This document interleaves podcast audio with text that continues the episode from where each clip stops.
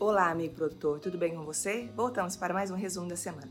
Os preços da ureia em dólar nos portos brasileiros voltaram a subir em dezembro, pelo menor volume produzido na China. O preço da soja negociado no Brasil teve novo impulso com o avanço do dólar em relação ao real e nova rodada de valorização em Chicago. Na primeira semana de janeiro, o Brasil exportou um total de 641 mil toneladas de milho, resultando em média diária de 128,26 mil toneladas. Lavouras de milho mais ao sul do Rio Grande do Sul Muitas nem emergiram ou também estão secando nas lavouras. Relatório do USDA divulgado essa semana gerou forte reação nos preços da soja negociado na Bolsa de Chicago, pois trouxe números menores que o dado anterior, tanto para a safra norte-americana quanto para os estoques finais. O mercado de milho continua subindo na B3, com março atingindo R$ 89,4 a saca na máxima. A safra brasileira de grãos 2021 deve totalizar 264,8 milhões de toneladas, alta de 3% em relação às 256,9 milhões de toneladas colhidas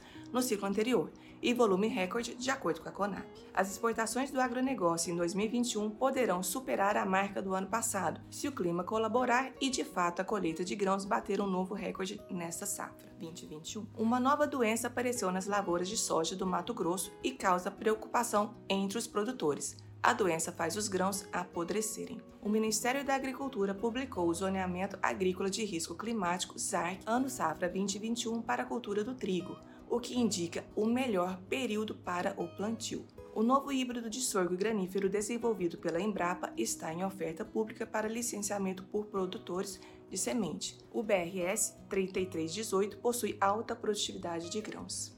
Esse foi mais um relatório. Esperamos vocês semana que vem.